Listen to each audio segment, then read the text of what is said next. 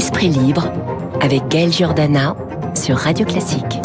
Notre esprit libre aujourd'hui, le philosophe Luc Ferry. Je suis ravi de vous retrouver, Luc, comme tous les lundis sur euh, Radio Classique. Bonjour à vous. Bonjour cher ami. Vous vouliez pousser un coup de gueule ce matin contre les coachs en bien-être. Pourquoi vous avez euh, choisi de nous parler de ça ce matin?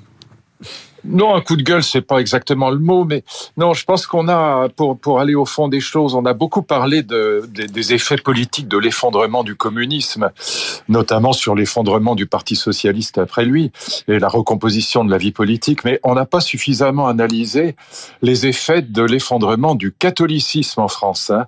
il faut, il faut rappeler les chiffres euh, et vous verrez le rapport que ça avec la question du bonheur. Les chiffres sont quand même euh, absolument sidérants. 95% des Français étaient baptisés en 1950, ils sont 30% aujourd'hui. Il y avait 45 000 prêtres en France en 1950, il en reste à peu près 5 000 aujourd'hui. Et je pense qu'on n'a pas encore compris à quel point euh, cet euh, effondrement de la religion chrétienne, après l'effondrement de la religion, si je puis dire, euh, communiste, qui était quand même une religion de salut terrestre, ça modifie notre rapport au bonheur, parce que nous vivions pendant des, des siècles et des siècles, si je puis dire, dans l'idéologie du bonheur différé. le bonheur se serait après les après les classes pour les enfants, pendant les vacances, après la retraite pour les salariés, après la après la vie euh, au paradis pour les, les croyants. Et donc aujourd'hui, quand on n'a pas la conviction qu'il y a une vie après la après la vie, si je puis dire, quand mhm. on ne croit plus à la mort de la mort, ça change non seulement le rapport au travail, parce que du coup, euh, on n'a qu'une seule vie, on veut on veut en profiter, on veut pas on veut pas perdre sa vie pour la gagner. On en parlait la, la dernière fois du changement du rapport au travail, donc le fait que ce qu'on appelle le big quit, la grande démission, c'est directement lié à ça. Les gens se disent, je n'ai qu'une seule vie, donc euh, je vais pas la perdre à travailler. Bon, et donc ça, ça modifie aussi évidemment le rapport au bonheur. On n'est plus dans le bonheur différé, on est dans le bonheur immédiat ici et maintenant. Et donc du coup, vous voyez proliférer les idéologies du bonheur, les coachs, les les les, les chiffres happiness officers, etc. dans les entreprises, la, la psychologie positive, les théories du développement personnel.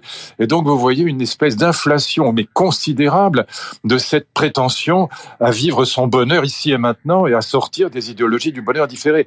Donc la prolifération absolument incroyable des séminaires de, de bonheur, des livres sur le bonheur, des, voilà, de Christophe André, Frédéric Lenoir, enfin tellement d'auteurs euh, qui, qui les théories de développement personnel qui nous viennent des États-Unis, eh bien c'est directement lié à cette illusion qu'on va être heureux. Il faut absolument à, tout prix être heureux ici et maintenant parce que on n'a qu'une seule vie et que on n'est plus euh, dans, cette, dans ces idéologies euh, religieuses qui nous euh, au fond, qui nous sortaient de nous-mêmes et qui nous disaient qu'il y avait des, causes plus importantes que le bonheur personnel, que le souci de soi. Voilà, je pense qu'on n'a pas assez compris que l'effondrement, enfin le relatif effondrement, il reste encore 40 ou 45 de, de catholiques en France, faut pas exagérer, mais on est passé en gros de 85 de catholiques dans les années 50 à, à 45 aujourd'hui, et je pense qu'on n'a pas encore compris à quel point cet effondrement de la religion chrétienne a des effets euh, majeurs, notamment dans le monde du travail, mais aussi, mais pour les mêmes raisons, euh, dans le domaine de la quête du bonheur. Parce que, encore une fois, si je n'ai qu'une seule vie, le bonheur, c'est ici et maintenant, c'est pas après.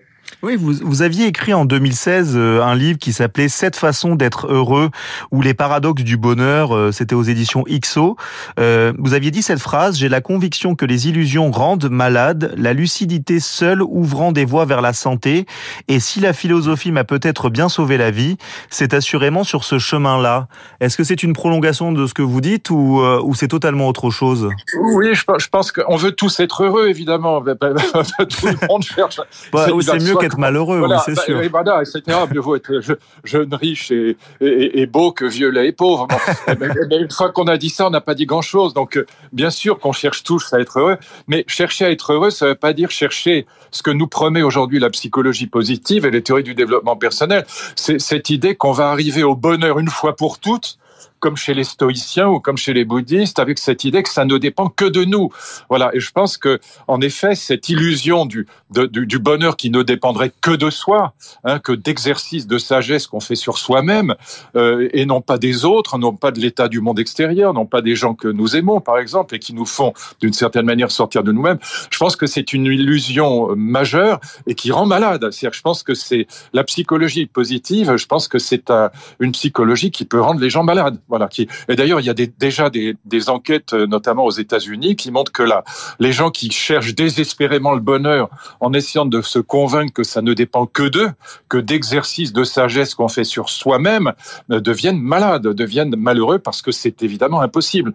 Voilà. L'idée que le bonheur ne dépend que de soi, cette idée stoïcienne, euh, elle est, enfin, je vais dire les choses franchement, elle est absurde. Euh, hmm. Moi, j'ai trois filles. Si mes filles sont malades, si elles, elles sont malheureuses, mon bonheur, il est carbonisé. Voilà. Et donc, euh, d'ailleurs, Épictète lui-même, donc un des grands grands philosophes stoïciens, disait bon, un jour, il avait une crise d'honnêteté. Il dit bon, soyons honnêtes, aucun stoïcien n'a jamais existé. Ah oui, carrément. donc, si je vous suis bien, si je vous suis bien, n'importe quelle discipline comme la méditation, le yoga, même voir si on part un peu plus dans, dans, dans la spiritualité comme le bouddhisme, ne peuvent pas remplacer le confessionnal C'est ce que vous dites, euh, grosso modo? Non, c'est pas ce que je dis. Moi, je suis athée de toute façon, donc c'est pas ce que je dis. Je dis simplement que la lucidité nous sauve. Voilà. Moi, là-dessus, je suis très, très, très freudien. Je, trouve que là-dessus, Freud a raison. Euh, seule la lucidité euh, nous permet d'éviter les grandes pathologies. Au fond, euh, la, grande thèse de Freud, c'est finalement c'est ce qui fonde toute sa vision de la psychanalyse et qui est, complètement opposée par avance à la psychologie positive. Sa vision de la psychanalyse, c'est que seule la lucidité sauve et qu'au fond la maladie, euh, que ce soit la névrose ou les grandes psychoses, bah, c'est toujours lié à des carabistouilles, c'est toujours lié à des choses qu'on se, que, qu'on, se raconte, qu'on a enfouies dans son inconscient et du coup auxquelles on ne pense plus. Au fond, la maladie, c'est toujours un manque de lucidité d'une certaine manière. Voilà. Et je pense que là, euh, au fond, la, seule manière d'être euh, raisonnablement heureux, c'est-à-dire d'avoir des plages dans sa vie de sérénité, des moments de joie, pas plus que ça, c'est déjà beaucoup, c'est d'être lucide, c'est de cultiver la lucidité. Et donc je pense qu'en effet, euh, ces idéologies du bonheur sont extraordinairement nuisibles et que c'est pas un hasard si elles s'inscrivent, elles nous viennent des États-Unis évidemment. Hein. Vous savez que la, psychologie positive est inventée par Martin Seligman, donc euh, le patron de l'association des psychologues américains dans les mhm. années 80, et c'est directement lié à l'effondrement des grandes causes, c'est-à-dire l'effondrement des grandes religions, mais aussi des grandes causes qui nous faisaient sortir de nous-mêmes au lieu que la psychologie positive nous invite à rentrer constamment en nous-mêmes, avec cette idée, à mon avis, délirante que le bonheur ne dépend que de soi, que de que d'exercices de sagesse qu'on fait sur soi, et surtout pas du monde extérieur et des autres.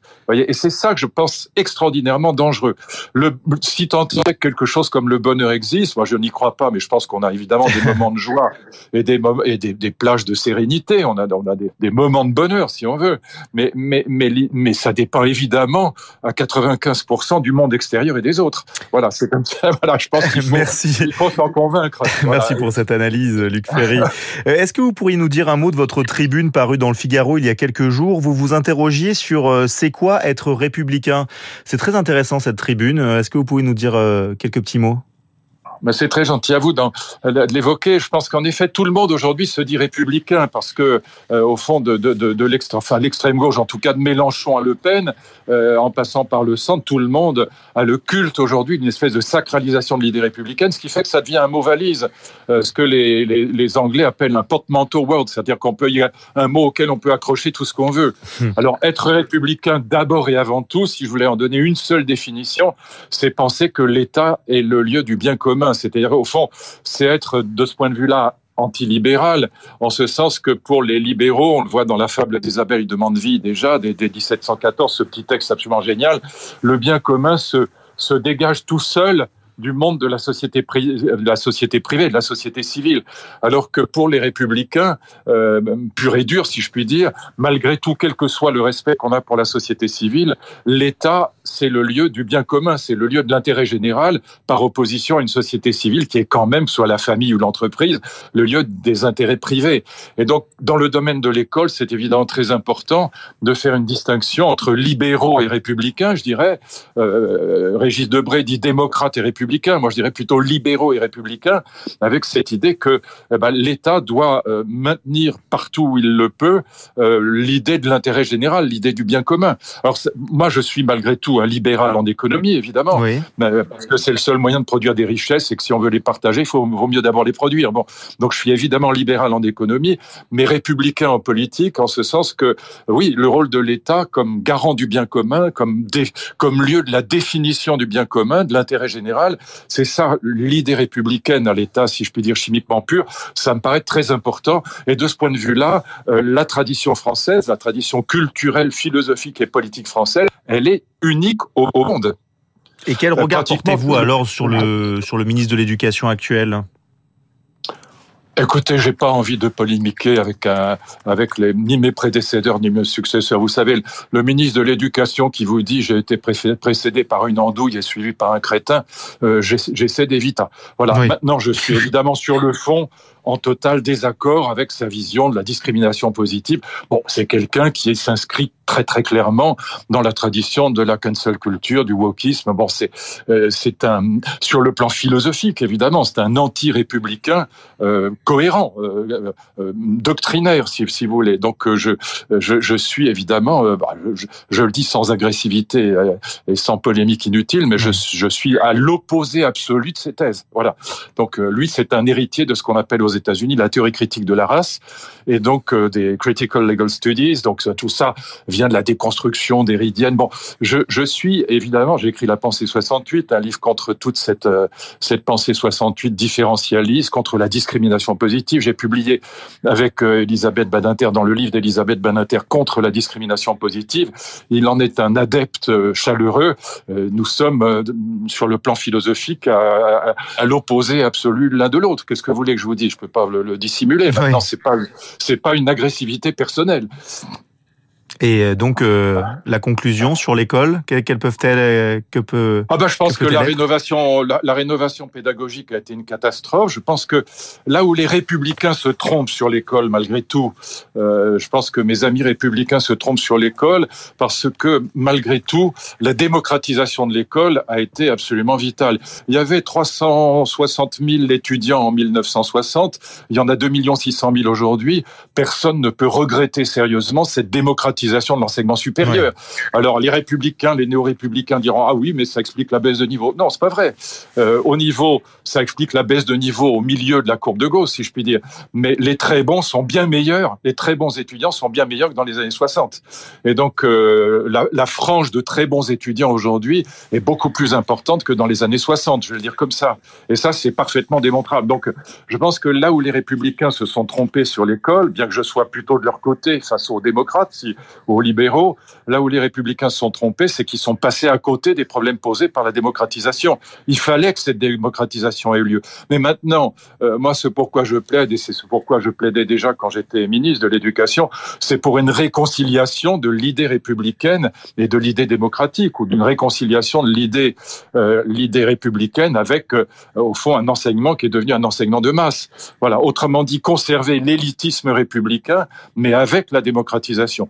J'avais signé une pétition avec euh, avec Jean-Pierre Chevènement justement contre la politique de Madame euh, Vallaud-Belkacem parce que justement euh, ce que nous défendions, c'est à la fois la démocratisation et l'idée républicaine.